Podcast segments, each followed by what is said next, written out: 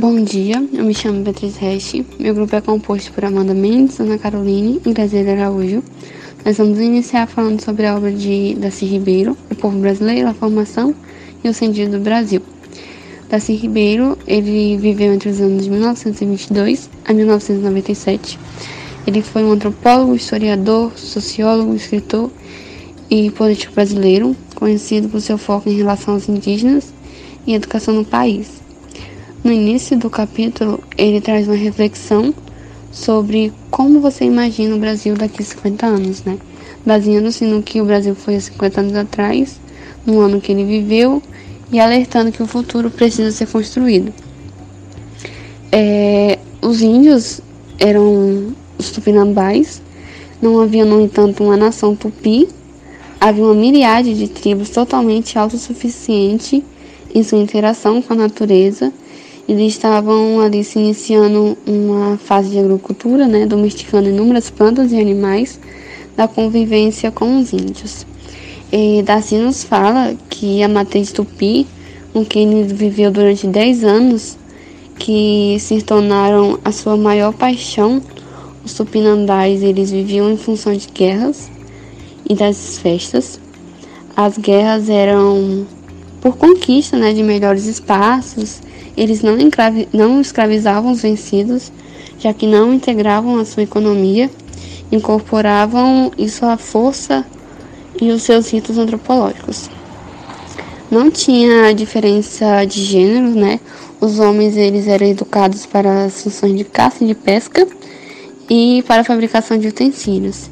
E as mulheres elas eram educadas para a tecelagem, o preparo das comidas e as bebidas das grandes festividades. Não havia diferença entre arte e trabalho, e o mais marcante da sua cultura era a preservação da sua identidade. Quando viram né, que os portugueses chegar no, iam chegar no, no, seu, no seu paraíso, eles imaginavam que os deuses, os deuses, né, que eles eram deuses e que eles viriam viver com ele no paraíso. Só que não sabiam eles que uma outra cultura chegou e fariam deles objetos para seus ganhos. É, uma cultura que os transformariam né, em ninguém.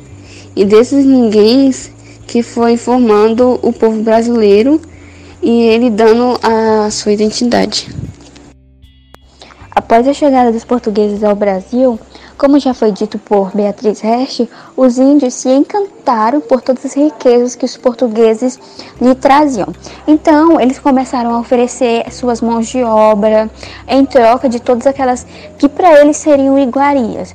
E eles ficaram encantados com todos aqueles navios que os índios lhe traziam que vinham com espelhos, ferramentas mentais e adornos.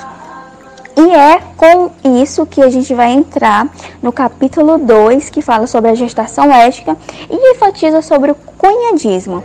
E o que foi o cunhadismo? O cunhadismo ele foi uma instituição social que possibilitou a formação do povo brasileiro pois quando é, algum estranho chegava à comunidade, os índios consistiam em dar a esse estranho uma moça índia como esposo, para que no momento que ele a assumisse, começasse a fazer parte é, e de toda aquela comunidade. É, e foi a partir daí que começou a surgir uma camada de gente mestiça, onde ocupava o Brasil, formando vários núcleos. Os franceses, eles também fundaram seus criatórios com base também no cunhadismo. Tanto que é, por muito tempo não se soube se o Brasil ele seria francês ou português. Quando a coroa portuguesa é, chegou, ela começou é, a preservar seus interesses, que eram ameaçados pelo cunhadismo, então ela generalizou e pôs em execução o regime dos donatários, onde esses donatários era investido em poderes feudais pelo rei e entre outros poderes políticos para poder formar vilas com a, é, com a função de povoá-las e fazê-las produzir, assim elevando a economia colonial. Alguns desses donatários tiveram êxitos, já outros desses donatários foram fracassados, assim sendo devorados pelos índios. Então, quando o primeiro governador chegou no Brasil no ano de 1549, ele trouxe consigo é, vários funcionários. Entre eles tinha civis, militares, soldados e artesãos. E também vieram com esse com esse governador vieram os colonos e os primeiros jesuítas. Já que dentre tanto povo que veio, não não vieram mulheres solteiras, eles começaram a casalar as índias assim produzindo os primeiros brasilíndios ou marmelucos e foi a partir daí que começou a miscigenação de novos povos. É, os brasilíndios eles foram é, gerados por pais brancos, a maioria deles era lusitanos e por mulheres índias. Já os afros brasileiros eles foram gerados pelos africanos que vinham que vieram para o Brasil e os neobrasileiros, eles foram gerados por asiáticos com as índias. E esses neobrasileiros, eles eram muito semelhantes aos índios que viviam e viviam em comunidades. Eles falavam a língua tupi e viviam em fazendas e plantações. Essa miscigenação que se deu no Brasil, ela promoveu uma grande riqueza cultural, que é por este motivo que nós encontramos inúmeras manifestações culturais, costumes, prato típico e muitos outros aspectos.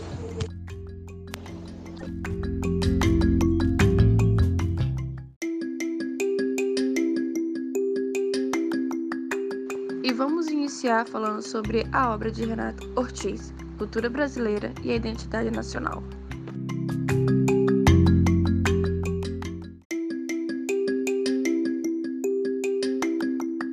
da raça, a cultura, a mestiçagem e o nacional. Florestan Fernandes, ao tratar da questão racial no Brasil, afirma que o brasileiro tem preconceito de não ter preconceito. Hoje existe uma ideologia da mixigenação democrática. Até a abolição, o negro não existia enquanto cidadão. Os primeiros estudos sobre o negro somente se iniciaram com Nina Rodrigues, já na última década do século. Porém, fica uma pergunta no ar.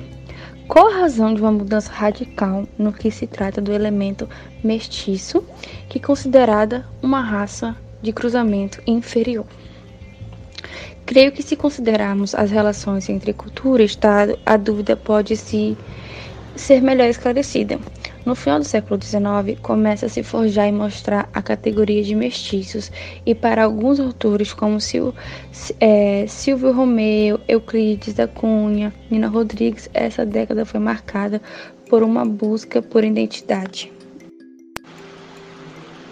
O autor Sérgio Romero critica a ausência da categoria do mestiço, o que impossibilita de pensar em um Brasil como um todo.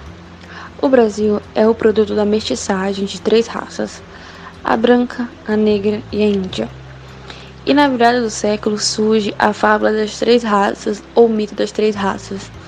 Sabemos que, em antropologia, que os mitos tendem a se apresentar como eternos, imutáveis, o que de uma certa forma se adequa ao tipo de sociedade em que são produzidos. E não é difícil constatar que essa fábula surge no momento em que a sociedade brasileira sofre a transformação profunda, passando de uma economia extrativista para uma republicana, e que se busca, por exemplo, resolver o problema da mão de obra, incentivando-se a imigração europeia. E se o mito da mestiçagem é ambíguo, é porque existem dificuldades concretas que impedem sua plena realização. O mito das três raças não consegue ainda se ritualizar, pois condições materiais para a sua existência são puramente simbólicas. Se o modernismo é considerado por muitos como um ponto de referência, é porque este movimento cultural trouxe consigo uma consciência histórica que até então se encontrava de maneira esparsa na sociedade. A Revolução de 30, as mudanças que vinham ocorrendo são orientadas politicamente, o Estado procurando consolidar o próprio desenvolvimento social. A passagem do conceito de raça para o de cultura elimina uma série de dificuldades colocadas anteriormente a respeito da herança do mestiço. Gilberto Freire transforma a negatividade do mestiço em positividade, e a ideologia da mestiçagem, que estava aprisionada nas mais ambiguidades das teorias racistas, ao ser colaborada, pode diminuir-se socialmente e se tornar um senso comum. E o que era mestiço se torna nacional.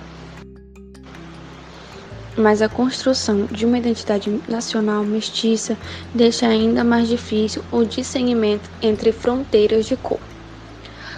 O mito das três raças, nesse sentido, é exemplar ele não somente encobre os conflitos raciais, como possibilita a todos de se reconhecerem como nacionais.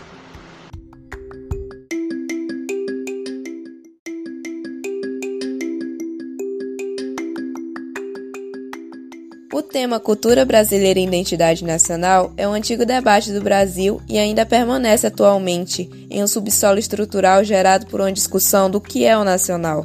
Os diferentes autores que abordam a questão concordam que seríamos diferentes de outros povos e países, sejam eles europeus ou norte-americanos.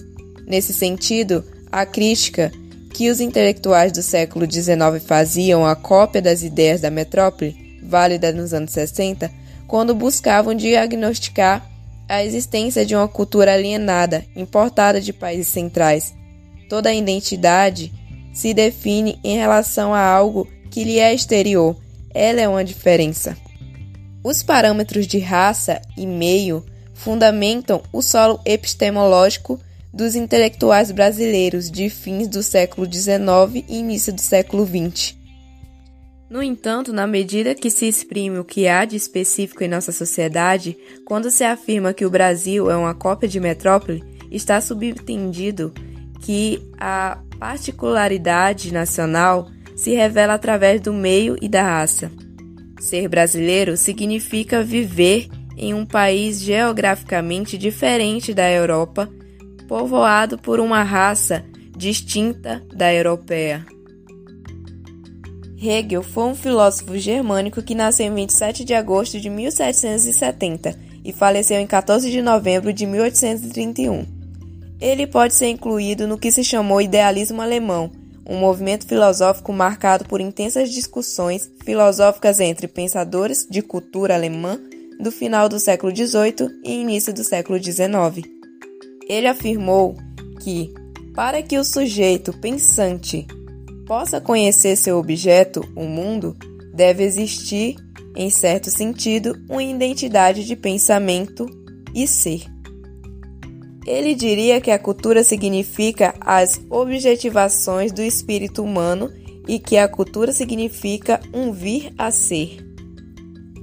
A compreensão do sistema hegeliano, calcada na problemática da alienação, a dialética do senhor e do escravo torna-se assim clássica nas discussões sobre a dominação social, econômica e cultural, onde Marx retoma ao pensamento hegeliano sobre a alienação para aplicá-lo na compreensão da luta de classes. Não é por acaso que a lição de Hegel sobre o senhor e o escravo é recuperada por esses intelectuais no mundo periférico. Ela permite que o diagnóstico de uma realidade colonialista, unificando os níveis de subjetivo e objetivo que a constitui. Ao descrever o mundo colonial como maniqueísta, dualista, separando entre dois polos antagônicos que se exclui o mundo dos dominadores e dos dominados.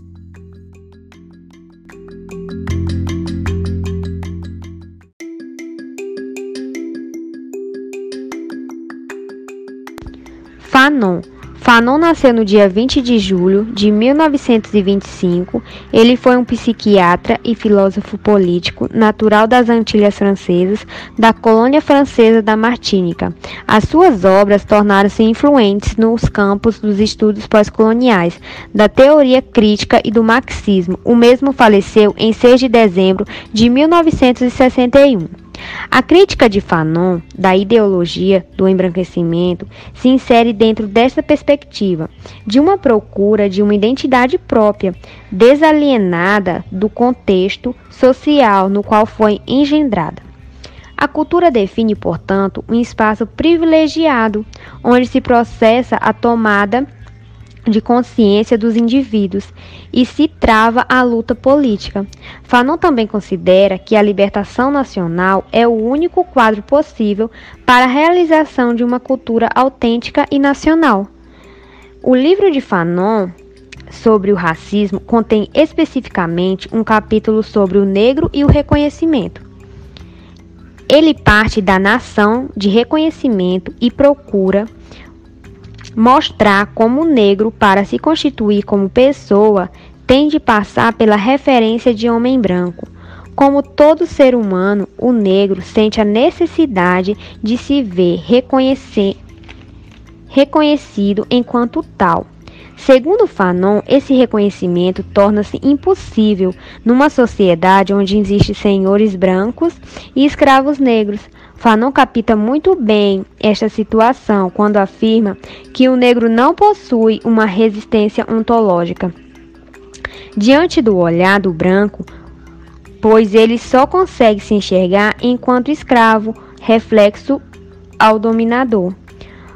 O dualismo colonial era dividido entre dois polos, o mundo dos dominadores e o mundo dos dominados. Fanon dirá que o dualismo colonial animaliza o colonizado, que o colonizador se relaciona como colonizado através de uma linguagem zoológica que o coloca na situação de uma coisa.